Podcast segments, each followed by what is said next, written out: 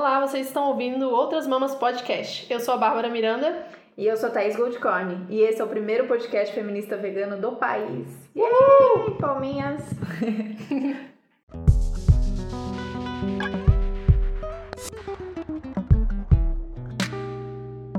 Pra quem achava que veganismo era só sobre a comida que a gente come, cá estamos nós, no 23 episódio, caramba. Sim. E só agora a gente vai ter um episódio inteirinho dedicado a ela, nossa alimentação e o nosso relacionamento com a comida. E pra conversar com a gente hoje, a gente convidou a nossa médica, musa mais maravilhosa do Instagram, crush de todo mundo. Sim, Laurinha Mocelin, bem-vinda, palmas! Obrigada. A Laurinha é médica, fez pós em nu- nutrologia e seu trabalho hoje tem como foco promover a saúde através da alimentação vegetariana, certo? Corrija se Sim. estiver errado. Certinho. E eu posso dizer com propriedade de causa que ela é uma médica maravilhosa, porque hoje eu sou pacienta dela, uma pacienta rebelde, um pouco rebelde, mas, tudo bem. mas estamos A gente aceita tentando. no coração. É, Laurinha, muito bem-vinda. A gente está muito feliz de ter você aqui. Então, eu vou pedir para você se apresentar. Acho que a maioria aqui deve te conhecer, mas tem muita gente nova sempre. Então, se Sim. apresenta um pouquinho e conta brevemente, se for possível, a sua história, tanto na medicina quanto no veganismo. Tá bem, então. Tá, pra quem não me conhece, meu nome é Laura. E eu tenho 26 anos. 27 anos agora. Olha! Fiz aniversário. Ainda vou falar que eu tenho 26 por um bom tempo, eu acho. Eu fiz medicina na PUC, no Rio Grande do Sul. E na verdade a minha história na medicina não é uma história muito interessante, porque eu nunca não, não fui uma pessoa assim que sempre quis fazer medicina a vida inteira. Mas quando eu tava no segundo grau, eu vim morar em São Paulo pra fazer o segundo grau, e a minha amiga que morava comigo queria muito fazer medicina, era o sonho da vida dela. E aí eu acabei achando interessante, assim, também pensei, ah, acho que vai ser legal, né? Meu pai era médico, meu pai é médico até hoje. E, e aí, não sei, assim, eu sempre gostei muito de ajudar as pessoas e eu pensei que talvez fosse alguma coisa que eu poderia fazer, assim, sabe? Eu gostava bastante de exatas também, então eu ficava entre medicina e alguma engenharia, mas no final das contas acabei indo pra medicina e gostei, foi legal. E aí fiz lá na PUC, em Porto Alegre, gostei bastante de faculdade, bem bom, assim, ca- claro, sempre tive muitas discordâncias, assim, da faculdade, né? Eu não era vegana, eu comecei a entrar no vegetarianismo em 2014, 2013, eu tava no quarto ano da faculdade, e então todo mundo me pergunta assim, ah, tu fazia teste em animal e tal, e sim, eu fazia, porque eu não era vegana naquele momento, eu não tinha essa consciência, mas daí a partir do quarto ano eu comecei a parar de comer ah, carne primeiro, por motivos assim, não sei explicar muito bem, eu simplesmente comecei a parar de sentir vontade. E aí eu fui fazer intercâmbio. Eu fiz Ciências Sem Fronteiras na Austrália. E aí quando eu cheguei lá, eu vi que era muito fácil ser vegetariano, porque aqui em 2013 ainda era um pouco mais difícil assim, era mais limitadas as opções e querendo ou não, quando a gente não tem uma informação sobre isso, né, a gente acha que quando tu para de comer carne, tu só pode comer soja, né? Então tu fica meio que, ai meu Deus, o que que eu vou comer, sabe? E aí, quando eu fui pra lá, eu vi que era mais fácil ser vegetariana e eu comecei a perder a vontade de comer as coisas. E quando eu voltei daí em 2015, foi quando eu realmente daí tava bem assim, mais por dentro do que era vegetarianismo, do porquê. Comecei a ver mais que era bom pra saúde, que eu me sentia melhor como ser humano e também na minha saúde. E aí eu, em 2015, eu virei vegana. Eu decidi assim que eu não queria mais comer absolutamente nada e comecei a transição pro veganismo não só na alimentação, mas em todos os outros os outros hábitos, né? E aí foi isso, assim, esse daí nesse, nesse nessa época eu tava no penúltimo ano da, no penúltimo ano da faculdade. Aí foi, foi tranquilo, assim. Cada vez mais eu discordava com muitas coisas que eu aprendia, né? E com muitas coisas que todo mundo falava, mas eu ainda, como a gente não tem uma compreensão muito boa na faculdade sobre a alimentação em si, eu não tinha muito. Não tinha muito, assim, embasamento, sabe? Então, a minha história, assim, no veganismo e na, nisso que eu trabalho hoje, né, dentro da medicina com o veganismo, começou depois que eu me formei mesmo. Que aí eu, eu comecei a realmente estudar mais essa parte da nutrição e ver como tudo isso fazia muito sentido e como realmente a gente mudando. Eu sempre acreditei, né, nos hábitos, mas eu não sabia, né? Então aí eu comecei a realmente aprender de maneira teórica e prática como a gente mudando os hábitos a gente consegue melhorar muito a nossa saúde. E, é, acho que é basicamente isso minha história. Tem Tá, mais alguma legal. coisa que vocês querem saber? A, após, né? Você fez após. Após do Eric, né? É. então, quando eu me formei, eu tava bem perdida, assim, eu não, não sabia pra que lado que eu ia seguir. Eu pensava, mas eu, eu quero trabalhar com, com isso, mas como não existe isso, né? Uma coisa Uhum. que não existe. Então eu só ficava na minha imaginação, assim. E aí né, eu já admirava muito o Eric, eu já tinha lido todos os livros dele. Então, massa. Eric, pra quem não sabe, não sei se todo mundo Ah, é conhece, verdade. Nem todo mundo conhece o Eric, o Dr. Eric Sliwich. o Eric, ele é um médico vegano, nutrólogo. Ele foi um dos me- primeiros médicos, assim, aqui no Brasil a começar a estudar mais sobre vegetarianismo. Ajudou a fundar a SPB e começar todos os projetos de divulgação do vegetarianismo, veganismo. E, e ele sempre estudou muito sobre os efeitos da alimentação vegetariana, vegana na nossa saúde, para conseguir comprovar que sim, que a gente pode ser vegano, vegetariano e ser saudável ao mesmo tempo. E, inclusive, é mais fácil ser saudável dessa maneira. Então, quando eu me formei, foi bem essa época que eu lia bastante os livros dele, assim, e me identificava muito, era maravilhoso. Mas os livros não são feitos para profissionais. Então, eu aprendi bastante com eles, mas não o suficiente para eu conseguir atender pacientes. Era mais para o meu conhecimento, assim, sabe? Porque é livro para pessoas leigas. Daí, bem nesse ano, ele lançou que ele ia fazer uma pós-graduação sobre tudo isso que ele estudou a vida inteira e englobar para ensinar profissionais da área da saúde a atender pacientes. Porque, basicamente, assim, o consultório dele é completamente lotado, ele não tem mais tempo para atender todo mundo, então ele quer formar novos Erics. então, ele quer, assim, ah, formar novas pessoas que saibam também o que ele sabe, o que ele já estudou, pra gente conseguir ajudar mais pessoas, né? Expandir esse conhecimento. Então, foi maravilhoso, porque daí eu pensei, meu Deus, finalmente uma luz no fim do túnel, né? Aí eu até falei com ele, assim, falei, bah, Eric, tu acha que eu consigo, né, atender e tal, após? Ele, não, com certeza, tipo, tu, depois que acabar após, tu vai conseguir atender, sem problema, é justamente pra isso, assim. E daí eu fiquei muito feliz, né? Que aí eu pensei, meu Deus, que bom, finalmente eu vou conseguir trabalhar com o que eu quero. Então, logo depois que eu me formei, eu trabalhei um ano como clínica geral, assim, hospital, posto de saúde, e depois eu comecei a fazer a pós dele, que foi no, na metade do ano passado, final do ano passado. Em 2017, é. Aí eu vim pra São Paulo morar, porque a pós era aqui. Então. E aí ao longo da pós foi evoluindo toda essa questão e eu consegui daí abrir consultório e começar a atender nessa área que a gente chama de avaliação metabólica, né? Que nada mais é do que assim, tu avaliar o metabolismo da pessoa como um todo, né? Então tu pegar os exames laboratoriais e juntar os exames da pessoa com os hábitos de vida dela e ver assim o que, que a gente tem que mudar, o que está acontecendo, buscar algumas alterações que já estão acontecendo às vezes dentro de valor de referência de exame, né? Tem muita gente que às vezes olha exame de laboratório e fala, ai nossa, meus exames estão maravilhosos, só porque tá tudo dentro do valor de referência. Mas nutrologicamente falando, assim dentro da, da área da alimentação, a gente não busca alteração que tá fora do valor de referência, porque isso é mais pra gente ver doença, quando a pessoa já tem alguma doença estabelecida no corpo. Às vezes pessoa não tem uma doença estabelecida, mas tá chegando lá naquela doença. Então a gente não quer deixar chegar naquilo. Então é mais uma medicina preventiva, assim, sabe, de estilo de vida. A gente tenta prevenir que complicações aconteçam. As mais prevalentes, né, que é principalmente diabetes, que é causada por ah, alimentação, principalmente estilo de vida, hipertensão, todas as doenças inflamatórias assim que vêm junto, né, doença cardiovascular, infarto, tudo isso é acarretado por um por distúrbios metabólicos que não são tratados ao longo de muito tempo e daí as pessoas só vão ver quando, né, já aconteceu alguma coisa. Então é basicamente isso, assim. E o Eric, ele é nutrólogo e endocrinologista, né? Isso, ele é endócrino também. E você é só a parte de nutrologia. Isso, na verdade eu não tenho especialidade nenhuma, eu sou Entendi. generalista, então eu não fiz, eu não fiz residência, né? Pra gente dizer que, que é ah, alguma especialidade na medicina, você tem que ter feito residência. Como eu me formei e nenhuma das, nenhuma das residências assim, contempla o que eu quero fazer, sabe? Que é justamente isso que eu tô fazendo agora. Então eu não fiz, na verdade eu não fiz inicialmente porque eu queria revalidar meu diploma pra ir pra Austrália. Entendi. Mas aí eu comecei a fazer a pós do Eric e pensei, não, vou ficar por aqui, tem muita gente que eu posso ajudar aqui, tem muita gente se tornando vegetariana aqui no Brasil e, e precisando de médicos, de profissionais de saúde que saibam atender, né? Eu vejo como as pessoas sofrem, tipo, vão num médico, vão num nutricionista e ouvem um monte de coisa horrível, tipo, ai não, tu não pode ser vegetariano, tu tem que comer carne, tem que comer pelo menos ovo. Então, eu pensei, meu, tem muita gente que eu posso ajudar aqui, sabe? Aí acabei ficando, mas eu não tenho planos ainda de fazer nenhuma residência, de ter alguma especialização, assim, burocraticamente falando, né? Formalmente falando, porque não tem nenhuma ainda que eu, que eu queira fazer, sabe? A nutrologia não é bem isso que eu faço, porque a nutrologia ela engloba muito medicamento, muito tratamento, assim, com remédio mesmo, pra diabetes, pra obesidade. E não é bem o que eu quero, assim, sabe? Não é muito o que eu acredito. Na verdade, o que eu mais acredito é uma coisa que já existe na Califórnia, que é a medicina de estilo de vida, que é justamente isso, né? E Uhum. aí, talvez se isso se expandir aqui pro Brasil, talvez a gente, Uhum. pode, a gente pode fazer Você isso pode chegar criar. aqui. Exatamente, é isso que eu, eu estou pensando nisso.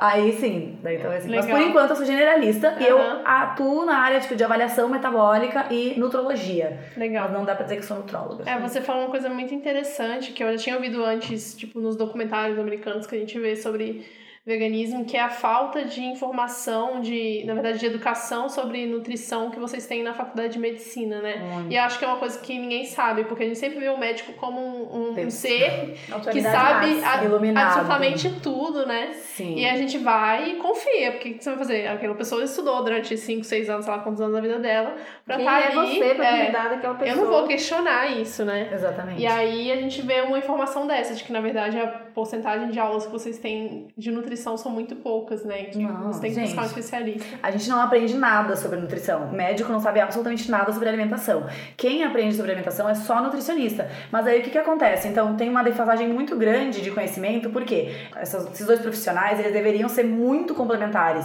Porque uma coisa está muito atrelada à outra, né? A saúde está completamente atrelada à alimentação e vice-versa.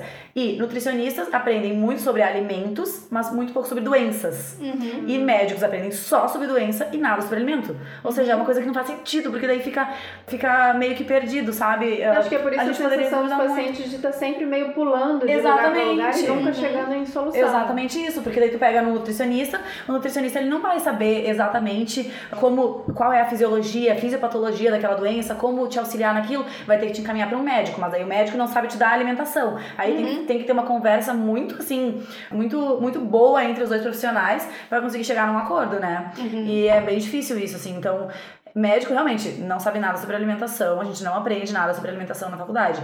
Quem sabe sobre alimentação é depois um médico que fez nutrologia, beleza? Aí ele aprendeu sobre alimentação. Uhum. Mas só que ele aprendeu na, na residência mesmo. Agora a gente aprende muito pouco. é E mesmo muito ruim. assim, a nutrologia ela vai pegar então mais a parte não de prevenção, como você faz, mas uma parte de remediação do problema, né? Pega mais. É, infelizmente, assim, claro que também pega a parte da prevenção, porque pega a parte de ai, alimentação mais saudável dentro do que é considerado mais saudável na nossa sociedade atual, né? Que, é, Uhum. que inclui carne, né? Infelizmente. Mas é mais remediação, sim. É, também, é porque as pessoas não procuram médico quando elas estão saudáveis, né? Elas Não. procuram médico quando Isso, elas estão isso também doentes. faz parte da nossa cultura, né?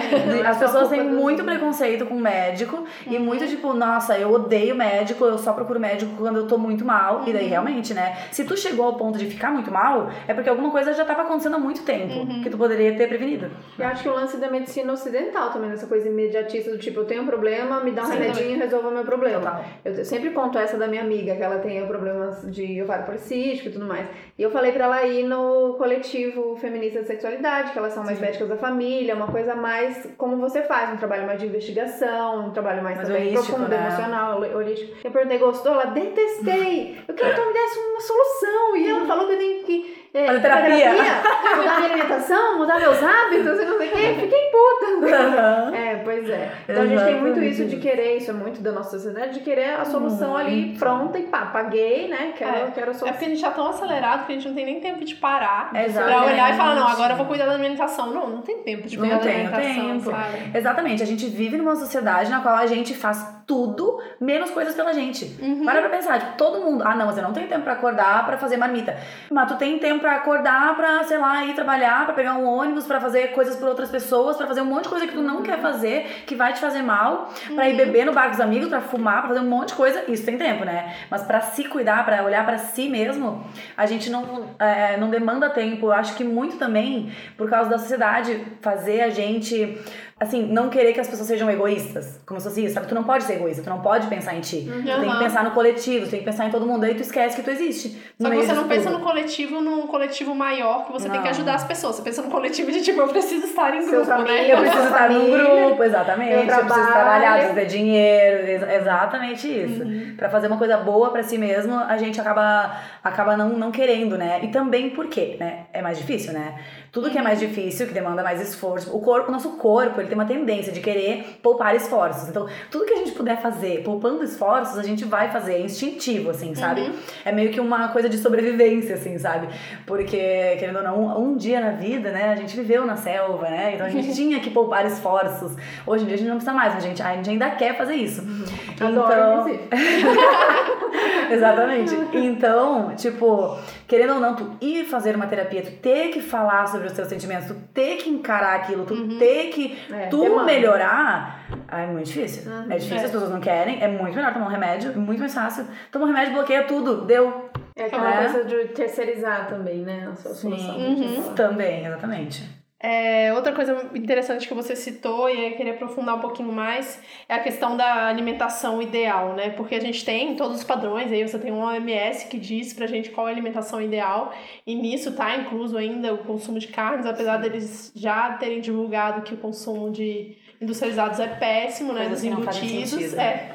E que o ideal é você ter uma dieta vegetariana. Você ainda tem um consumo de carne muito alto no Brasil. Eu dei uma pesquisada e, na verdade, deu uma estagnada, mas são 90 quilos de carne, tanto suína, bo- bovina ou de aves, por ano, por pessoa no Brasil. É muito Horrível. grande, né? Tipo, É. 90 quilos é muito, gente. É, É, uma coisa muito. incrível, assim, tipo, ultrapassa o limite do que qualquer ser humano precisa nessa vida. Total. Ultrapassa o limite do, do carnivorismo, né? Que tem uma gente que fala que é carnívoro, tá? É, Ok. exatamente. Outra coisa pra discutir, né? Nem o leão come tanto. E aí, quando a gente vira vegano, fica todo mundo preocupado com a nossa nutrição Sim. e principalmente do que, que tá faltando, principalmente a proteína, né? Uma das Sim. principais questões. E você tem uma população que consome um absurdo de proteína, na verdade. E mesmo assim, tá super deficiente. Você tem pessoas muito magras que não são saudáveis, você tem pessoas que estão com muito com peso muito acima da média que também não são saudáveis, não é todo mundo também. Mas você tem essa questão dos extremos sempre, né? Sim, total. E aí você fica, você não consegue chegar no meio num esquema mais saudável realmente. E tem essa, tem essa contradição de tipo, tá, se comer carne é saudável, por que, que a gente tá tendo essa epidemia de pessoas não saudáveis, De pessoas doentes, né? De Exatamente. pessoas doentes o tempo inteiro. E a gente tá aqui pra mostrar que dá sim pra ser saudável e talvez seja muito melhor, Sim, com muito certeza. mais saudável se você tiver uma alimentação equilibrada, né? É, infelizmente, né, a gente vive num mundo capitalista, né? Num mundo Uhum. que gira em torno do dinheiro. E, querendo ou não, a agropecuária é o negócio que mais dá dinheiro no mundo inteiro, não é só aqui no Uhum. Brasil. Aqui no Brasil, todo mundo sabe, né? Tanto que quem defende carne fala, nossa, mas como é que vai acabar com a agropecuária, que é a maior fonte de, de renda, de dinheiro, de, sei lá, pro, pro, pro país. E realmente é, né? Mas é às custas de outros seres vivos e às custas da nossa saúde também, né? Às Uhum. custas do nosso meio ambiente, da Amazônia, às custas do nosso ar, de tudo. Então, é isso que as pessoas não param pra pensar. Mas essa, essa questão de ainda ser recomendada carne, de ainda terem muitos estudos que mostram que tem que comer, de ainda médicos aprenderem isso na faculdade, é uma questão econômica, né? É uma Ligada questão total mercado. Ele tá completamente ligado ao mercado, exatamente. É assim, como é que tu vai começar a ensinar na faculdade que as pessoas não têm que consumir carne, sendo que esse é o negócio que mais dá dinheiro pro país? Então, é, é, uma, é uma questão bem complicada, né? É uma barreira muito grande que a gente tem que vencer. Mas, felizmente, hoje a gente, a gente tem muitos estudos já que demonstram que realmente uma dieta vegetariana e vegana contribui muito para a saúde, contribui para redução de peso, para redução de gordura corporal, para redução da pressão arterial, redução de risco de diabetes, redução de risco de doenças ah, coronarianas, tipo infarto, hipertensão entra junto, todas as doenças inflamatórias. Basicamente assim, a gente tem a maioria das doenças crônicas não transmissíveis que as pessoas têm hoje, que são essas, diabetes, hipertensão, ah, reumatismo, essas coisas mais inflamatórias, elas vêm desse distúrbio de metabolismo, que é causado pela nossa alimentação. E todas essas doenças reduzem com uma dieta vegetariana ou vegana saudável, né? Claro, porque veganismo não significa saúde, né? Então, assim, sempre, claro, qualquer alimentação que tu vai fazer, tu tem que ter uma orientação de algum profissional, porque tu sempre pode fazer tudo errado, porque a gente tem muita falta de informação justamente por causa da cultura, junto com o interesse da indústria, junto com o interesse da indústria farmacêutica, junto com o interesse dos Mídia. médicos, junto com o interesse da mídia. É, muita, é muito interesse junto, e aí quando tu vai ver, a gente tem a internet, que é uma coisa maravilhosa pra divulgar informação, mas também é uma coisa péssima, porque tu tem todos os tipos de informação, né? Então tu vai, cada público vai pegar, vai consumir consumir um tipo de informação e dependendo do tipo de informação que aquela pessoa consome, ela pode estar tá lendo alguma coisa que é completamente errada e ela vai levar aquilo como uma verdade porque ela tá lendo, ela tá vendo que, aí, sei lá, um profissional falou. Então é bem complicado, assim, uh, em relação a isso. É bem complicado a gente, a gente lutar contra isso. Então eu acho que é um trabalho bem, assim, de formiguinha ser feito tem que ter bastante paciência. Mas, como eu, como eu, como eu já estava dizendo, é muito bom que a gente já tenha evidências hoje para demonstrar que sim, que dá para ser vegano uhum. vegetariano com saúde. Então, mesmo que a recomendação seja aquela, se a gente tem evidências, não tem por que tu seguir aquilo, né? Se tu uhum. sabe que tu pode ser saudável de outra maneira, de uma maneira que não vai agredir tanto o meio ambiente, não vai agredir os animais, e tu não vai estar tá agredindo a si mesmo, né? Não tem, uhum. não tem, não, tu não precisa seguir as regras de uma organização maior é. só por seguir. Né? Uhum. Né? É, e acaba que as pessoas seguem sem questionar o resto, né? Tipo, ah, não, disse que tem que comer carne, mas aí não presta atenção em todo o resto que tem que comer, porque é, é o que é o mais fácil, né? E a gente tem essa, uma deficiência de micronutriente muito grande aí. Exatamente. Se então, fosse comer, ia comer bem menos, né? Então já é. que você vai seguir a organização.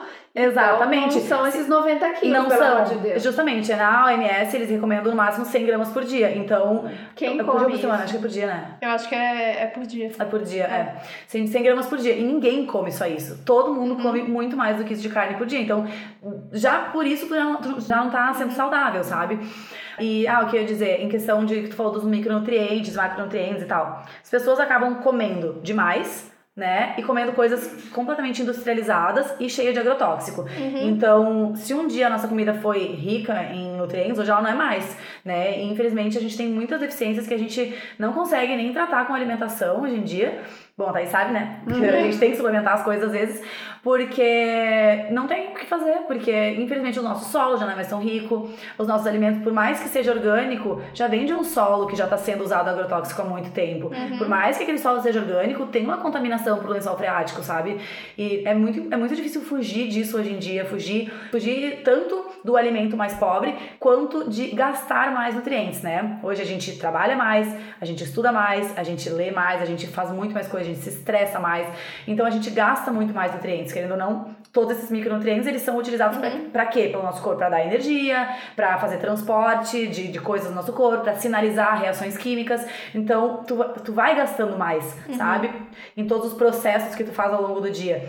Então é muito difícil a gente conseguir ter tudo na alimentação. E além disso, as pessoas ainda comem muito mal, só comem coisas industrializadas que não tem nutriente nenhum ali dentro, uhum. porque são coisas químicas, né? Não tem um nutriente natural ali dentro e ainda consomem a carne, né? Que é um alimento que é só proteína e gordura. Então não tem quase nada de nutrientes ali dentro. Não tem fibra, não tem carboidrato, que é muito importante pra gente ter energia, e é muito pobre em outros nutrientes também. Tem ferro, tem zinco, tem algumas coisas, mas é muito mais pobre do que se tu manter uma alimentação rica em frutas, em vegetais, que tu vai ter um monte de fibra, tu vai ter um monte de fitoquímico que é super antioxidante pro uhum. corpo, que previne envelhecimento, previne todas as outras doenças. E é isso. É, eu acho que a gente pode falar então do que, que, do que, que as pessoas mais questionam no veganismo, no vegetarianismo, né? E eu acho que a principal, além da proteína, que a gente pode falar disso depois para entrar em outra questão, é a B12, né? Uhum. É, exatamente. Eu acho que proteína e B12 são as coisas que as pessoas mais uhum, perguntam, assim, sim. quando tu vira vegana, porque todo mundo quando tu vira vegano, as pessoas é. viram nutricionistas, né? Ah, cálcio então, também. O cálcio também, é verdade. Ah, é. é. na verdade, acho que a proteína, B12, cálcio e hum, o ferro, a, ferro, a galera também pergunta é. bastante, assim. Mas, enfim, em relação à B12, né? A B12, ela é uma vitamina que é produzida por bactérias. Então, para quem acha que são os animais que produzem e que porque tem na, na carne são os animais que produzem, tá errado, não, não, são eles. São bactérias que existem no solo, na verdade. E aí elas produzem a B12, a B12 fica no solo, só que os vegetais não utilizam muito a B12. Então eles não absorvem ela, ele fica na superfície. Então, algum dia na vida, quando as pessoas consumiam alimentos da terra mesmo, sem ter muita lavagem, sem, sem ter agrotóxicos, sem ter muito processo em cima, talvez elas consumiam uma quantidade boa de B12 por dia. Mas a gente hoje em dia, infelizmente, não tem como viver assim, né? Não tem como tu comer uma coisa da terra, tu não sabe de onde é que veio, tu não sabe se tá limpo, se tem, se tem verme, se não tem, se tem, sei lá, cocô de vaca, o que que tem ali. Tu não vai consumir porque é mais perigoso do que benéfico, né? E, mas infelizmente isso tá na superfície do, dos vegetais. O que que acontece? Aí a vaca, o boi, esses animais de, de produção intensiva, eles além de receber suplementação na ração, né, uhum. que tem, eles também, quando eles comem pasto, eles comem alguns bichinhos, comem as plantas que tem ali a B12. E como eles têm mais câmeras gástricas que a gente, as bactérias dos, de, de, um dos estômagos deles, eles fazem fermentação, produzem a B12 e eles conseguem absorver. Uhum. Então eles têm B12, tá? Então por isso que carne é a única, uma das carne, ovos, leite, ovo, leite é, é menos, assim, tem uma quantidade uhum. menor. Mas carne é, são as únicas fontes mais confiáveis de B12, de, de consumo de B12 via oral. Mas o que que acontece? As pessoas, mesmo consumindo, a gente vê que pessoas onívoras, que são pessoas que consomem carne, uhum. têm praticamente a mesma taxa de deficiência de pessoas vegetarianas e veganas que não consomem carne. Então, é em torno de 40% a 50% para vegetarianos e em torno de 40% para onívoros. Quando tu faz uma avaliação laboratorial bem direitinho, assim, tu vê que essa taxa é bem parecida. O que sugere que as pessoas não estão absorvendo, né? Então não uhum. adianta tu comer um nutriente, mas tu não absorver ele, porque é, tem várias reações que tem que acontecer no corpo, teu, teu estômago tem que estar tá bom, teu intestino tem que estar tá bom, pra te conseguir absorver as coisas. Então, de nada adianta tu só comer e não absorver, né? Então, de que, que adianta comer um alimento que tem aquilo ali, mas é um alimento que é inflamatório, é um alimento que vai piorar a tua flora, a tua flora intestinal, que vai piorar o teu estômago. Então, hum, acaba que não adianta, sabe? E tem muitas pessoas que falam, ah, mas a gente não produz B12, né? E sim, a gente produz B12, a nossa flora do uhum. intestino produz B12. Só que o nosso local de absorção da B12 é antes do local de produção. Então, uh, a gente só conseguiria talvez absorver essa B12 se voltasse conteúdo uhum. fecal no, no intestino. Assim. Então, volta para aquela parte onde é absorvido. Uhum. Só que tem vários estudos que já demonstram que, mesmo que voltasse, a gente teria muita inflamação do intestino, porque aquele conteúdo não é para voltar, né? Se ele tá uhum. passando pra frente é porque não é para voltar, né, gente? Então, então não seria absorvido de qualquer maneira. Uh, então, assim, B12, a única maneira de vegetarianos e veganos terem uma B12 boa é realmente fazendo suplementação, uhum. quando necessário, né? Porque às vezes demora um bom tempo para te depletar os seus estoques, às vezes tu consegue manter um estoque bom. Tem pessoas que são boas recicladoras de B12. Então não precisam de uma suplementação assim logo que para de comer. Mas a maioria precisa e a maioria dos onívoros também. Então, assim, não é nenhuma coisa para se discutir, sabe? Uhum. Porque não faz sentido. Se todo mundo tem que suplementar, é ruim para todo mundo. Só que vegetarianos sabem mais que tem deficiência só porque fazem mais é. exame. Eu porque se preocupam mais sai vantagem, porque eu, por exemplo, o nível nunca tinha feito exame Exatamente. de B12 nem sabia. E recentemente eu pedi pra minha mãe, pedi pro médico fazer o exame da B12 dela, e ela é onívora, e ela disse que o médico disse que estava dentro da taxa de referência, só Sim. que a gente sabe que é, essa taxa é desatualizada, não é Sim. isso? Então é tava, é, sei lá, tava 300 e pouquinho, é, falei, mãe, é doutor Eric falou que tem que manter acima de 500. Acima de 500. É. E ela, não, o médico falou que tá ótima. É, e ela porque, come carne. É porque isso é outra coisa que a gente não aprende. Uhum. Então, assim, aí o que, que acontece? O médico vai olhar o valor de referência, né? Só que uh, existem substâncias que aumentam o nosso corpo quando a gente tem deficiência de B12, que é uma substância chamada homocisteína, que ela é super inflamatória e ela aumenta muito o risco cardiovascular. Então não é bom ter essa substância aumentada. Tem uma outra substância também que aumenta, só que a gente dosa mais a homocisteína porque é mais barata, tá? A outra tem que pagar, né? E ninguém quer pagar pra fazer exame. Aí a gente dosa mais essa outra. E o que que acontece? Quando tu vai fazer a dosagem, pessoas que estão com a B12, mesmo dentro dessa faixa de referência, quando ela já está abaixo de 500, a maioria dessas pessoas já tem essa substância aumentada. Ou seja, já tem deficiência, né? O corpo uhum. tá, tá sentindo falta daquilo. Então, então assim, por isso que a, que a gente diz que uh, esse valor de referência não, acaba não servindo muito, né? Ele é uhum. é meio errado, assim, deveria ser mudado, não sei porque ainda não mudou, mas deveria ser, as pessoas precisam aprender a avaliar um pouquinho melhor, porque na maioria das vezes tu tá com, dentro do valor de referência já tá com deficiência. Então, sim, a gente pega, assim, como valor de base acima de 500, para deixar bom, sabe? Uhum. Sempre. Pelo menos isso. É, engraçado você falar isso, porque também minha mãe fez, também tava baixíssima. Eu falei, não tá nada. Tá é, exatamente. Não adianta. Só tá comendo, achando que tá, tá balando, né? Mesma coisa ferro. Quanta gente que tem deficiência de ferro, uhum. come carne, acha que com carne vai suprir deficiência de ferro e não supre. É, é muito difícil, porque o ferro é outro problema, né? Porque a gente, nós mulheres, a gente já sai com uma desvantagem evolutiva só por menstruar, né? Como a gente menstrua todo mês, assim, perda de sangue é uma das maiores causas causas de perda de ferro, de anemia. Uhum. E mais de 50% da população tem deficiência de ferro, é uma coisa que é muito prevalente, assim, tanto que uh, crianças, né, é recomendação da Sociedade de Pediatria de dar ferro, né? Logo quando, quando nasce, assim, até o segundo ano de vida, assim, tu tem que, tem que dar ferro a partir do sexto mês até segundo ano, porque todo, quase toda criança tem deficiência. Gestante também, sempre, uhum. sempre tem que tomar ferro. Então, assim, a gente gasta muito ferro, porque o ferro está presente em todas as reações do nosso corpo, quase, sabe? Pra imunidade, pra anexos que são pele, cabelo, unha, essas coisas assim, energia, todas as coisas assim a gente precisa de ferro, tá? E quando a gente sangra, a gente perde muito ferro. Uhum. E é muito difícil conseguir suprir essa deficiência de ferro que tu tem, porque a gente sangra todos, todos os meses. Homem até consegue manter um pouquinho mais, mas mulher é bem difícil. Então, na maioria das vezes, tu acaba tendo que suplementar, sabe? Porque nenhum alimento é suficiente. E aí entra aquela questão, né, do ferro vegetal e do ferro animal, uhum. que o ferro vegetal, ele é um ferro diferente e ele é um pouco menos bem, absor menos bem absorvido do que o ferro animal. O ferro animal, ele passa livremente nas células e é absorvido diretamente, assim. Uhum. Mas, ao mesmo tempo, já existe correlação com câncer de intestino hoje e ele é um ferro super inflamatório. Então, né, acaba que uma coisa não, não, não fecha, a conta não fecha, né? E aí o ferro vegetal, ele é um pouco menos absorvido, porque ele precisa que aconteça algumas reações, assim, para ele absorver. E tem muitas coisas, por exemplo, café, principalmente café, chá verde, chá uhum. preto, que influencia muito na absorção desse ferro. Mas ah, se tu vai fazer cálculos, os vegetais têm mais ferro do que a carne, no uhum. geral. Então, mesmo que a absorção seja menor, no final das contas, tu acaba absorvendo mais a partir daquilo ali. Você vai só fazer uma conta matemática. Mas as pessoas, elas costumam olhar só para a porcentagem que é absorvida, Entendi. em vez de olhar a quantidade. Então, se tu olha só a porcentagem, realmente o ferro de origem animal, ele tem uma porcentagem maior de absorção. Mas no final das contas, acaba que não, não, não, compensa. não compensa, porque não, uhum. acaba, acaba não sendo mais mesmo. Então, não adianta. todo mundo, vai, todo mundo vai ter que suplementar quando tiver deficiência. Tratamento de deficiência de ferro é suplementação. Sendo é, vegano, sendo onívoro, sendo coisa qualquer do, coisa. Não, fígado e todas as tentativas é, de tudo. É exatamente. Um, olha, pra você ter noção, um comprimido de, de ferro que é vendido na farmácia assim, tem 100 miligramas, que é o, o basal, assim, mais ou menos o que, é, o que todo mundo sempre toma, que é o Noripurum. Muita gente deve até conhecer esse nome.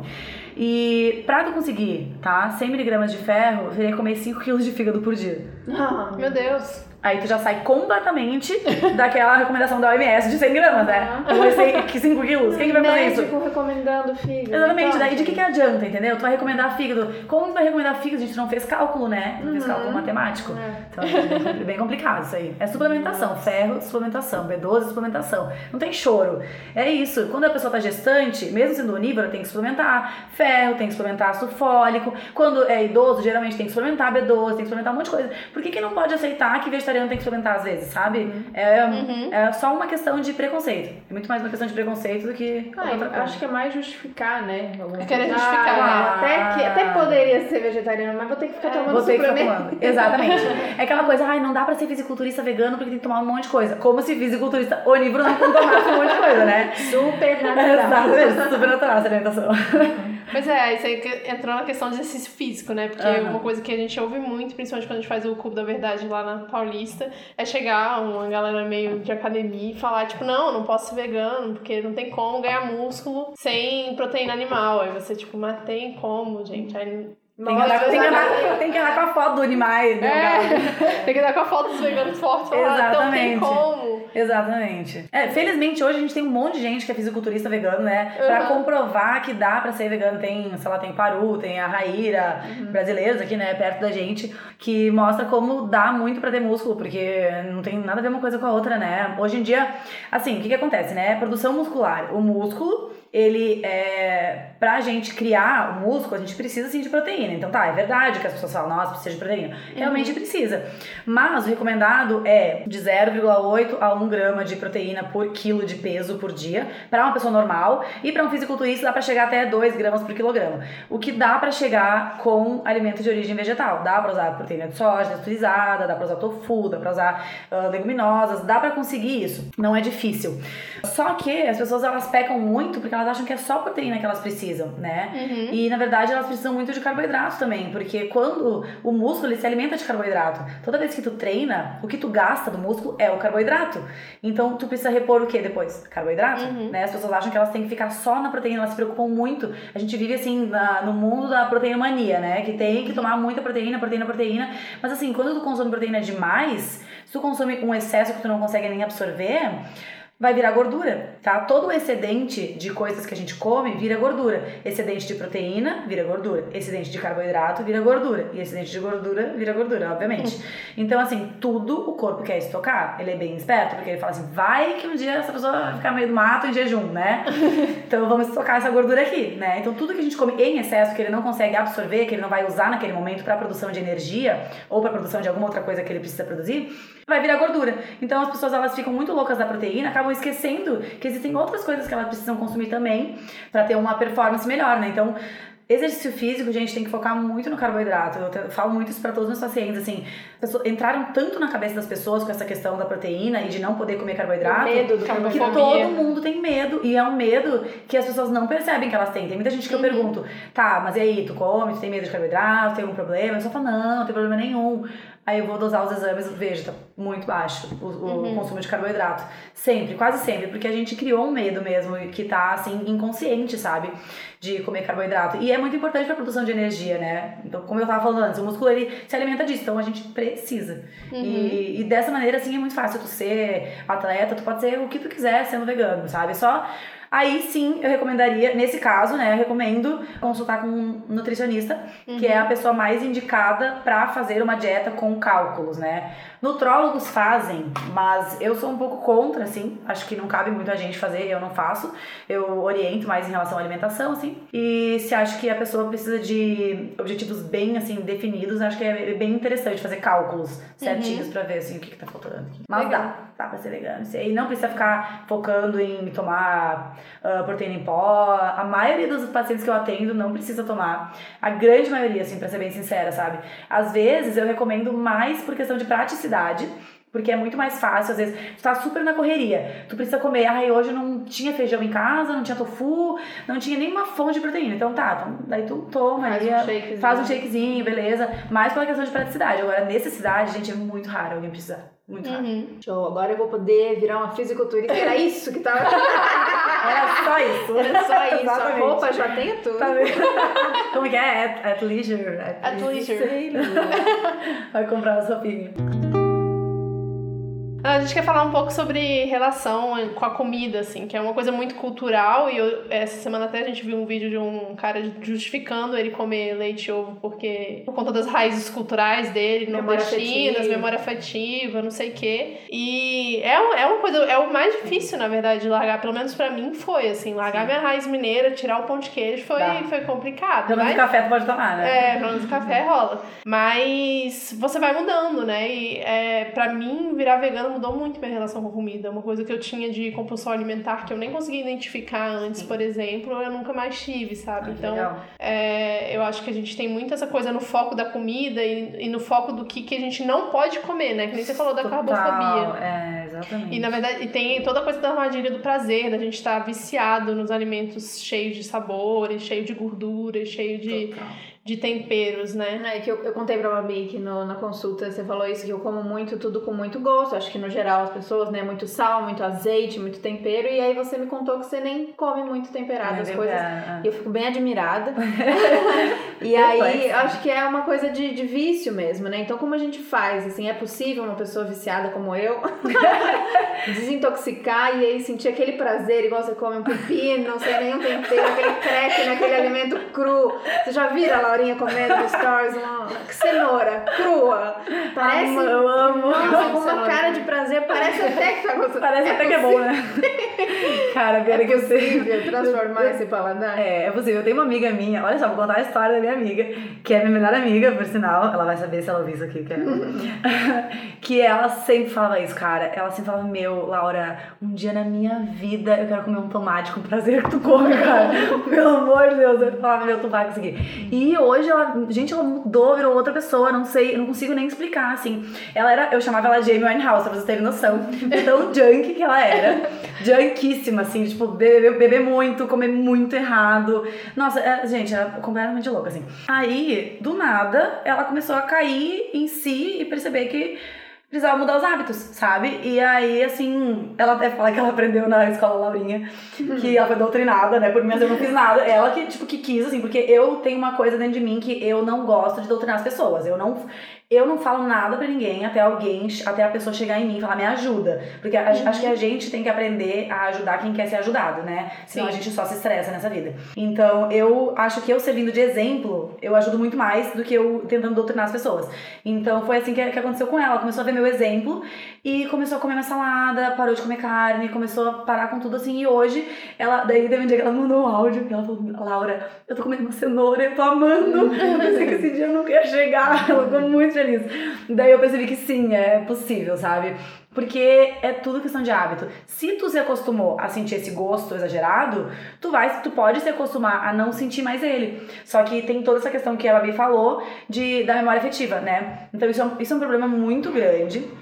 Porque nós somos pessoas, assim, a gente não aprende a lidar com os nossos sentimentos, né? Desde que a gente nasce. Ninguém, sei lá, faz terapia desde sempre, porque é coisa de louco, né? Uhum. Então, é considerado, né? Coisa de louco. Então, a, gente não aprende a lidar com as nossas próprias sensações, a gente não aprende a ouvir o nosso corpo, a saber o que é bom pra gente, a realmente querer fazer um bem pra gente, sabe? A gente pensa que a gente quer fazer um bem, mas a gente vive dando tiro no pé todos os dias, o dia inteiro, sabe? Uhum. E, e querendo ou não, essa questão da alimentação também é isso, sabe? Porque tu, tu passa uma vida comendo, comendo coisas que te fazem mal, que tu sabe que te fazem mal mas tu busca aquele prazer momentâneo. Por quê? Porque tu não tá tendo prazer na vida, basicamente. Então a gente busca aquele prazer na comida, que é um prazer que na verdade tu deveria ter em outras coisas, né? Tu deveria, sei lá, fazer alguma coisa do, no teu dia que te faça sentir bem, tu deveria uh, nutrir relações com as pessoas que te fazem se sentir bem, não nutrir relações com pessoas tóxicas que fazem tu se sentir mal, pensamentos ruins. Tudo isso gira em torno dessa, dessa questão assim da, da autoestima, né? Da autoaceitação do amor próprio. E a comida é uma fuga para isso, né? É uma fuga para essa, uhum. essas frustrações da vida. E como é o que tá mais em, em foco, assim, então tem outdoor, tem propaganda, tem não sei o que, coma isso, coma aquilo. É o tempo inteiro pessoas te mandando comer. Então, estão te mandando, estão mandando informação pro teu cérebro para ele querer aquelas coisas, né? Querer consumir aquilo, querer consumir aquele outro. Então é muito consumo, assim. E, e daí a gente acaba tentando fugir das nossas frustrações que a gente não consegue resolver na vida, focando tudo na comida. E quais são as comidas que trazem prazer imediato? Esse tipo de comida, né? Comida mais gordurosa. Batata frita. Comida, exatamente, batata frita, hambúrguer, bolacha, coisas que tem muito sabor, que tem muita gordura. Gordura é um negócio que dá sabor pra comida. Então, as pessoas que vendem comida descobriram isso, né? Que fazem comida, descobriram e tá começando a tacar gordura em tudo. Taca gordura. Agora, exatamente, daí agora as pessoas estão completamente né? viciadas. Sal, sal e glutamato monossódico e coisas pra deixar a comida com mais sabor. Então, uh, mas é muito possível possível sim reverter isso, tanto que eu, eu, eu até não sou muito parâmetro, porque a minha vida inteira, tipo, desde pequena eu tomava suco verde, sabe, que minha família fazia. Mas comia carne, comia também essas coisas. E aos poucos na minha vida eu fui retirando gordura, fui retirando sal. No começo eu sentia um pouco de falta, mas o paladar vai mudando completamente. E eu sei disso porque hoje, se eu como algo que é muito forte nessas coisas, eu passo mal. E, e por que, que eu passo mal, né? Porque eu não estou acostumada. Então eu sei que é possível, sim, a, a gente se desacostumar, né? Assim como a gente se desacostuma de absolutamente tudo uhum, na vida. Sim, Só que daí sim. é aquilo que a gente se fala. Se for possível eu não comer mais queijo na minha vida, exatamente. Queijo, tudo é, é possível. Só que a questão do veganismo, eu acho que é muito mais uma questão de ética, de altruísmo. Sim. Então, quando tu tá fazendo alguma coisa por, por algo que tu acredita realmente, tu consegue largar, uhum, sabe? Sim. Então, eu vejo que a maioria das pessoas que quer largar carne, queijo, ovo, essas coisas, só por questão de saúde, elas não conseguem. Porque a gente sempre vai se auto-boicotar, é do ser humano. Agora, quando tu quer largar por uma questão maior, por uma questão de humanidade, assim, de tipo nossa, eu tô vendo que isso tá sendo muito ruim pros animais, tá sendo muito ruim pro meio ambiente, aí eu vou largar. Aí tu consegue largar todas as suas raízes, é incrível, uhum, né? É. Qualquer raiz, eu sou gaúcha, né, gente? Eu passei minha vida inteira comendo muita carne, muita, muita. Eu comia, eu era a pessoa que mais comia carne da minha família. Gente, eu comia até rim tá? Pra vocês terem noção. É a coisa mais nojenta do mundo, mas eu comia, eu amava. E eu parei, não consigo nem olhar pra carne mais hoje em dia, que é uma coisa que tá completamente intrínseca na minha cultura. Então não tem essa desculpa de cultura. Enquanto tu ainda não tem uma motivação muito certa na tua cabeça, aí realmente é difícil. Uhum. Então por isso que eu sempre digo assim, que cada um tem o seu processo, tem o seu tempo. Eu não gosto de enfiar vegetarianismo, veganismo em ninguém. A gente mostra exemplos, a gente mostra o que a gente faz, a gente mostra que a gente tá bem, que a gente tá feliz assim, e aos poucos isso vai fazendo com que as pessoas se uhum. interessem, sabe? Sabe? E daí assim elas vão comendo as coisas e vendo, nossa, mas é gostoso mesmo. Então eu posso ter uma memória afetiva com isso, eu posso criar uma nova memória afetiva com Uhum, isso. uhum. Essa comida vai me trazer prazer, ela vai deixar o meu corpo mais com mais energia, eu vou me sentir mais leve, eu vou conseguir fazer um exercício físico melhor, eu vou conseguir caminhar, vou conseguir pensar melhor, eu não fico mais tão cansado, eu não fico mais com tanta preguiça. E aí assim tu vai criando novas memórias afetivas, novas ah, coisas boas, assim, tu vai associar aquilo a coisas boas. E aí, assim, vai perdendo esses Uhum. vícios antigos. Sim. Né? Eu, eu até respondi o, o cara do vídeo. Falando Explica que quem é o cara do vídeo. É, Quem é o cara do vídeo? quem é o cara do vídeo, eu não sei o nome dele. Não O cara do vídeo chama ele. Felipe, eu não sei se vocês conhecem o canal do Felipe e a Isabela. É, eles têm um canal no YouTube, eles faziam vlogs diários, fazem ainda, não sei. Eles são, faziam um programa, uns canais de culinária e depois virou vlog da vida. Então eles fizeram um compromisso de fazer vlogs diários mesmo. mesmo. Então eles postaram no YouTube todos os dias durante, sei lá, um ano. Coisas cotidianas da vida deles, eles têm bastante seguidores e tal. É um casal bem bacana, assim, do que eles falam, mas aí o Felipe resolveu fazer um vídeo escroto, vamos falar a verdade. O vídeo é escroto e aí o vídeo chama Por que eu não quero me tornar vegano? É isso? Ai, Jesus. Eu acho que É. é isso. Pois é, Eu eu, não, não conhecia a pessoa, grupo, foi isso, tá. Mas eu não conhecia a assistir. pessoa. É, então, aí eu, cara, E por que que ele você, falou? eu não perdi minha raiz cultural de mineira barra piauiense, que é a minha raiz, sabe? Eu só faço de forma diferente. Ter vejo pão de beijo.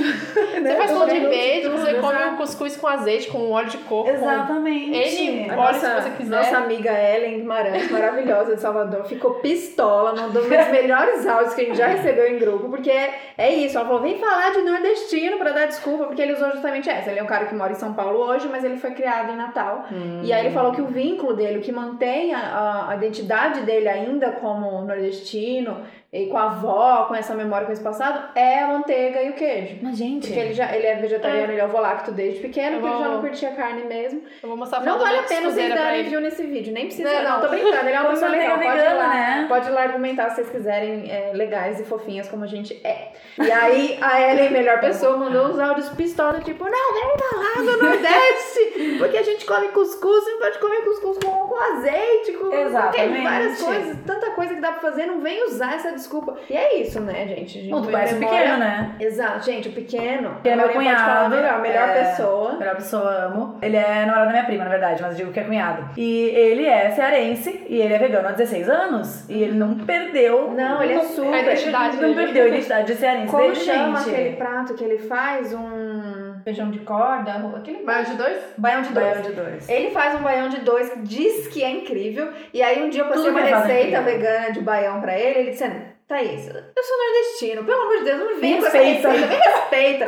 Então ele, ele mantém, né? Total, ele é um cara que mantém a raiz, que, que honra a raiz, que fala sobre a, de onde ele veio. Mas é isso, gente. A gente não precisa fazer do jeito que a gente sempre fez, falando, Exatamente. falando diretamente em veganismo e exploração animal. Exatamente, gente, não tem nada a ver. Assim, uh, uma coisa é tu respeitar as tuas raízes, tu honrar elas, tu ter respeito por elas, tu, tipo, ah, lembrar com, com carinho, com amor, mas tu não precisa seguir elas pro resto da vida. Cara, seguir se- uma coisa cegamente pro resto da vida, Se seu sem saber se aquilo faz sentido ou não. você vai honrar É, ele exata- seu racista? É exatamente isso.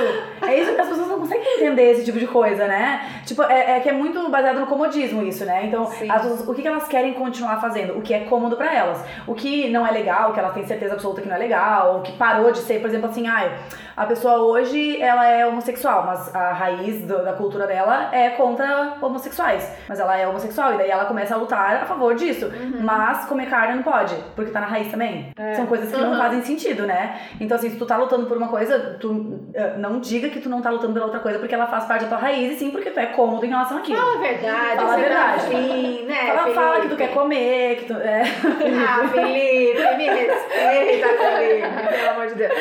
Mas eu ia falar, isso em relação ao veganismo, porque a gente sabe que é, abrir mão, ah, eu vou comer esse baião de dois não vegano que minha avó faz, né, isso não vale abrir exceção, porque aquele animal vai ter sendo morto direto. Exatamente. Mas falando em nutrientes, eu posso abrir mão no pavê do final de ano se for vegano da minha mãe. Ou, né? Pode, pode. Pode, pode. Porque aí- pode. Porque não, tô dizendo sério, em relação à saúde, né? Não afetando a vida de ninguém. Você mesmo, né, acho que leva uma vida assim de não terrorismo em relação aos alimentos. Sim, então, tal, segue uma vida é, bem saudável, os alimentos dessa maneira que a gente tá falando, uma coisa que te nutre e faz bem. Mas se um dia todo mundo for no Prime, você vai pedir o seu Prime um pouquinho mais Eu? saudável. Fala a verdade.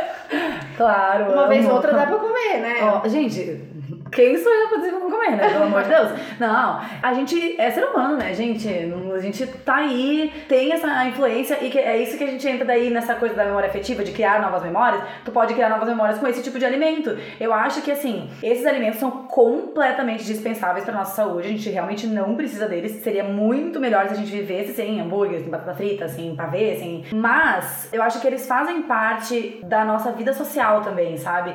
Querendo ou não, a gente isso ainda tá muito intrínseco na nossa cultura de sair com a galera, beber uma cerveja, comer um hambúrguer, comer uma batata frita. E acho que tirar tudo isso da gente faz dá um- uma sensação de, de perda muito grande, de luto, assim, sabe? Tipo, meu Deus, eu já sou vegano, eu já sou estranho, eu não vou poder nem comer uma Batata frita frita. cerveja. Pelo amor de Deus, então não, não tem problema nenhum, assim, acho que tudo nessa vida é equilíbrio, sabe? A partir do momento que a gente sabe equilibrar, a gente entende que comer uma batata frita não vai estragar a tua saúde, mas que tu não precisa fazer isso todo santo dia. Tu pode comer batata frita, hambúrguer, a pizza, e no outro dia tu acorda, tu toma um suco, tu come uma fruta, tu no almoço come bem, na, na janta tu come bem de novo, aí depois no outro dia vai comer besteira de novo, beleza, não tem problema. Depois tu continua comendo bem. Que as pessoas elas têm uma tendência a ser muito 8 ou 80, né? Então assim, ai, comecei dieta, comecei academia, comecei nutricionista, médico, tô fazendo tratamento, tô repondo ferro, tô toda perfeita, mas só que a pessoa não para pra perceber que em um dia ela quis mudar hábitos de anos da vida dela. Ela quis mudar tudo e fazer tudo perfeito. Aí dá duas semanas, a pessoa não aguenta mais. Nossa, duas semanas nada, no meio da tarde. No meio da- exatamente, no meio da tarde já, tá não aguenta mais. É exatamente isso. E Então, muito nervosa, aí É batendo isso. cabeça, xingando todo mundo. É, mas eu sempre falo, né? Pra ti, falei já várias vezes pra ti, não, não tem que querer mudar tudo de uma vez. São coisas que tu faz a tua vida inteira. Como é que tu vai mudar em um dia? A gente vai ser anos de mudança. Vai ser anos que tu vai internalizar aquela, aquela informação ali dentro de ti, que tu vai realmente começar a gostar, a aproveitar essa alimentação mais saudável. Então, no momento, no, no, começo, sim, tu vai ter que fazer um esforcinho. Mas assim, ah, estabelece metas. Ai, é hoje, essa semana, eu quero começar a comer uma fruta a mais por dia. Só isso. Gente, uma coisa que tu fizer já é mais do que nada. Se tu caminhar, eu sempre falo pra todo mundo, gente, se tu for na academia, caminhar 5 minutos na esteira, é mais do que zero. Tu teve que ir até a academia, se deslocar, caminhou 5 minutos e voltou pra casa. Pronto, foi mais do que ficar sentado no sofá, comendo e assistindo TV. Tu não tem que se culpar porque tu não fez meia hora. Para de jogar não... na minha cara. É, tá lindo, né? tu não tem que se culpar. é, Tu não tem que se culpar porque tu não fez meia hora, porque tu não correu, tu não, não correu 8 km. Mas acho que muito também do foco dessas coisas, quando a gente decide, segunda-feira, comecei, academia, é porque o foco não tá na saúde, né? O foco tá em emagrecer, Na o foco estética. tá no corpo. né? E a Exatamente. gente queria também falar um pouco sobre isso, porque a gente vive num país no mundo, mas o nosso país ele sempre gosta de ser campeão nas coisas. Ai, claro, mulher brasileira, bunda, carnaval, não sei o que, né? Que Sim, muito perfeita, louco do corpo é. e tem quantidade, tem a gente tem os números de quantidade de meninas com essas, esses distúrbios de imagem, então anorexia, bulimia, ou se não chega nesse ponto, pelo menos se odiar. Sim. Sim, acho- básico. É. E isso é muito tenso. Então, quando a gente fala em saúde, às vezes muito se confunde com do tipo é, Nossa, querer muito. pregar de que temos todos que ser magros e tal. E não é isso. E teve, eu fui pesquisar sobre alimentação, né, pra gente estudar aqui o roteiro. Na verdade, eu vi que, eu acho que por conta da informação mesmo, Instagram, internet como um todo, as pessoas estão se testando mais no Brasil. Mas isso não quer dizer que a motivação delas seja Não realmente a saúde. saúde, é. né? E aí tem essa confusão de, tipo, que tem a, a Thaís até separou uma frase, né? A sociedade confunde peso e saúde. Além disso, associa beleza com magreza e nesse pensamento o foco tá somente no peso e fechar a boca. E não em realmente você ter um estilo de vida saudável e equilibrado. É, gente, nossa, isso é muito complicado, é um assunto muito complexo e é uma linha muito tênue entre tu buscar eh, hábitos mais saudáveis pra ser mais bonito, pra, por estética e pra realmente ser mais saudável, né? É uma linha muito tênue, é muito, é muito complicada essa situação e, tipo, é, a gente, desde que a gente nasce como mulher, né, tem, os homens sofrem um pouco isso, mas é muito mais a gente, né? A gente é aterrorizada a vida inteira, gente, em relação ao nosso corpo, né? Sim. É bizarro, é bizarro, assim, eu não sei nem por onde começar, assim. E eu vou até contar a minha história, então, em relação a isso, que eu ah, sempre, eu nunca fui considerada feia nem nada, nunca fui considerada, eu nunca fui gorda e eu nunca fui muito magra. Eu sempre tive corpo, assim, mas justamente por isso eu sempre sofri muito, muito assédio, assim, sabe? E, e eu internalizei isso de uma maneira muito horrível. Eu internalizei que é horrível ter corpo, sabe? Que é horrível ter coxa, que é horrível ter bunda e que, sei lá, que nunca ninguém ia querer ser meu amigo, ninguém ia conversar comigo. Então, desde sempre, sempre tive, eu sempre tive muito distúrbio de imagem, assim, coisa que nunca ninguém me diagnosticou. Eu, hoje, que tô muito mais empoderada, que gosto muito mais de mim, tô nesse processo, né, de sempre a gente tenta evoluir, a gente nunca vai. É muito difícil a gente estar 100% bem, porque tem toda essa herança, assim, né, de opressão em cima da gente. E eu sempre me vi de uma maneira completamente diferente do que eu era, sabe? E as pessoas falavam, mas eu não via, até que chegou o ponto que eu emagreci muito. Não por fazer dieta, porque eu sempre comi bem. Eu sempre falei, gente, eu nunca na minha vida vou ficar sem comer. Nunca. Isso pra mim não existe. Eu sempre comi. Mas eu sempre gostei muito de exercício físico, então eu sempre treinei bastante. E achando que era pela saúde. Na minha cabeça, eu, eu contava tantas vezes essa mentira pra mim mesma que eu achava que era verdade, né? Que é o que acontece com a maioria das pessoas. Por isso que eu digo que é um limiar muito tênue, assim, pra gente, mesmo até como profissional da saúde, pra identificar quando a pessoa tá fazendo isso por saúde ou por estética, é difícil, porque as pessoas se enganam. E eu me enganava, até que eu cheguei ao ponto de ficar muito, muito magra e eu não percebia. Eu era magra, eu me achava gorda mesmo assim. Eu, eu achava gordura em todos os lugares, me olhava de biquíni, me achava feia. E hoje, eu olho as minhas fotos e eu fico assustada com o quão magra eu era. Eu, e isso há um ano e meio atrás. Caramba. É recente. E eu olho as fotos e eu realmente fico assustada. Eu falo para as pessoas que me conheciam naquela época, eu falo, gente, por que tu não me avisava? E a pessoa fala, mas eu te avisava? Tu não aceitava? Uhum. E eu realmente não aceitava, sabe? E, e é muito triste ver isso, assim, porque eu ainda sendo médica, né? Era uhum. estudante de medicina naquela época, mas é, tava me formando, aprendendo sobre essas coisas, e eu não conseguia identificar isso em mim mesma, porque a gente, a gente mesmo se oprime, né? A gente acha que a gente tem que ser aquilo e a gente não, não, não é ensinado a ver, a se aceitar como a gente é, a gente tem que ver um padrão, assim, né? Então a gente vive ainda, infelizmente, ah, eu fico muito feliz hoje por ter muitas mulheres empoderadas no Instagram e postando fotos do seu corpo real e sendo reais mesmo e não se importando só com essa questão de estética, porque isso ajuda muito a gente, né? Mas naquela época eu era aquelas gurias que via a Gabriela Pugliese, por exemplo, e morria com as coisas que ela falava e fazia, sei lá, algumas das loucuras, mesmo eu sendo, mesmo eu tendo mais informação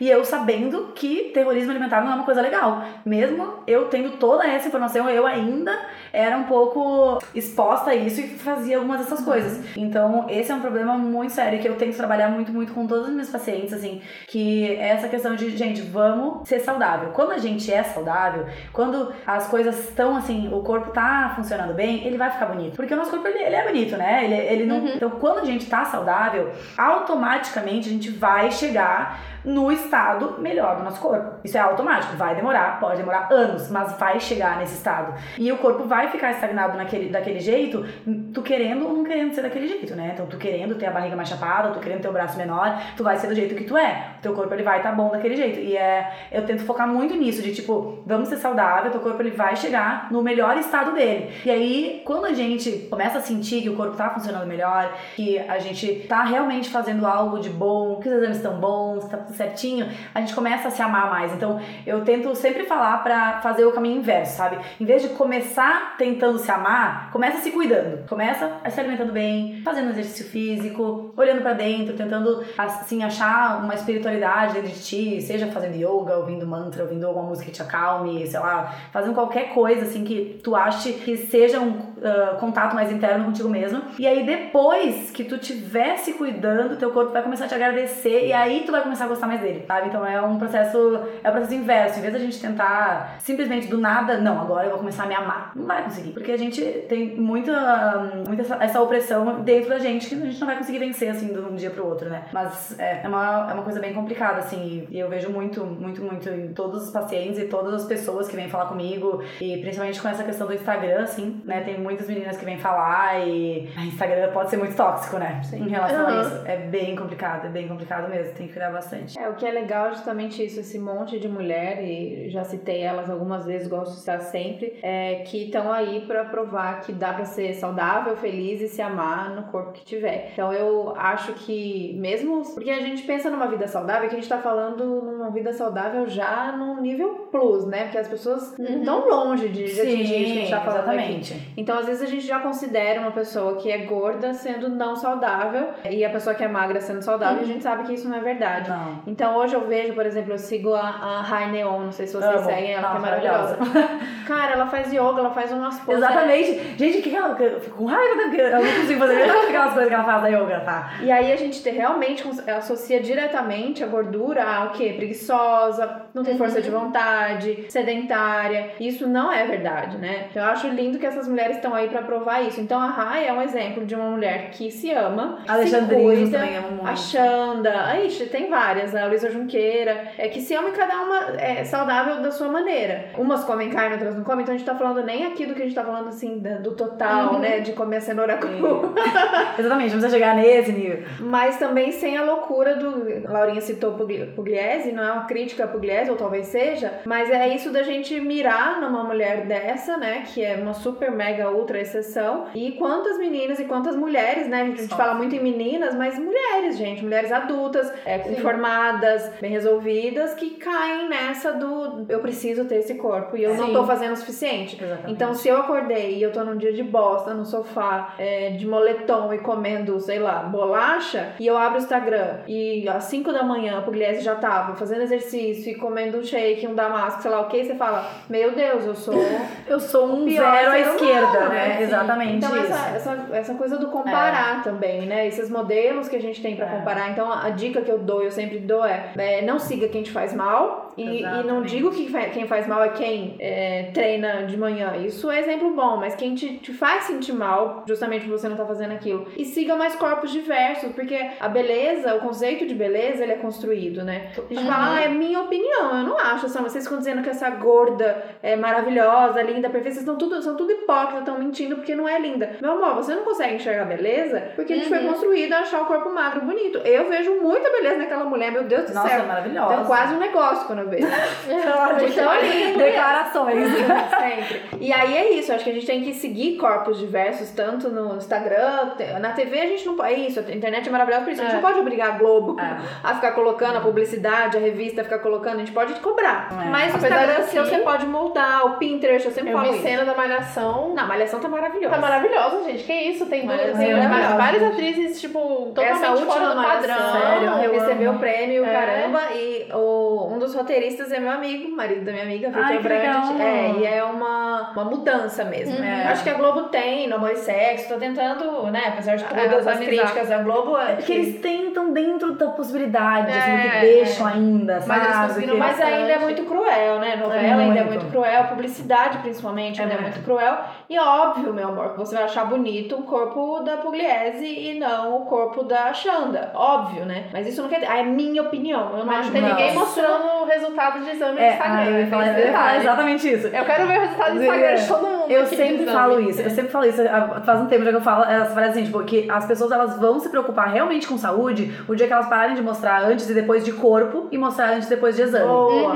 É isso, é isso, cara. Tipo, o dia que tu realmente se preocupar com saúde, é isso que tu vai mostrar, porque o corpo não vai importar. Que é aquilo que eu falei, o teu corpo ele vai atingir o melhor estado dele, Que ele seja qual corpo, for é, que esse estado. Uhum. Eu, como, como médica, eu tenho que dizer que assim, uma pessoa obesa sempre vai ter alguma alteração metabólica, tá? Infelizmente, eu não acho feio, eu acho né, essas mulheres, eu acho elas maravilhosas. Mas assim, ah, tem muitas coisas, como tu mesma falou, nem todas elas são veganas, consomem carne, consomem muitas coisas que são sim prejudiciais pra saúde.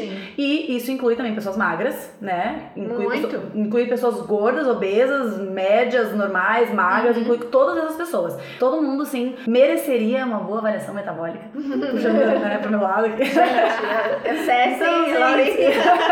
Laurinha MT. É, exato. Porque às vezes, assim, eu acho muito importante a gente começar a se amar, a gente começar a se aceitar, mas essa questão da saúde é bem Tem que vir importante também. junto, é, Tem que vai vir junto. que é o, o. Independente de como o teu corpo vai ficar. Uhum. É, isso, é, isso, é isso assim, acho que a gente tem que sim se amar, mas tem que se preocupar com a, com a saúde. Não dá pra só também se amar, se empoderar, mas não se preocupar com a saúde. Claro. Né? E Porque uma hora vai limitar. vai, exatamente. Uma coisa anda junto com a outra, né?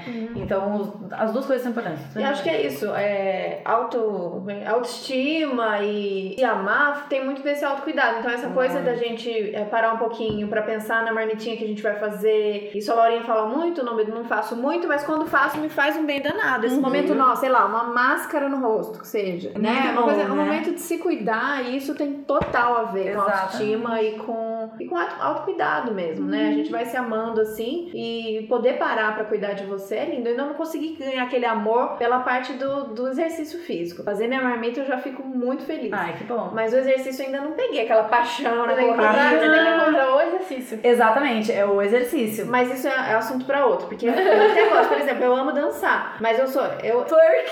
twerk, já fiz, amo. Amo. Amo, mas é isso, eu acho que eu tô tão sedentária e tão desacostumada que eu passo mal, pressão cai, É, mas isso aí falei, a gente né? fala na consulta. Nesse momento.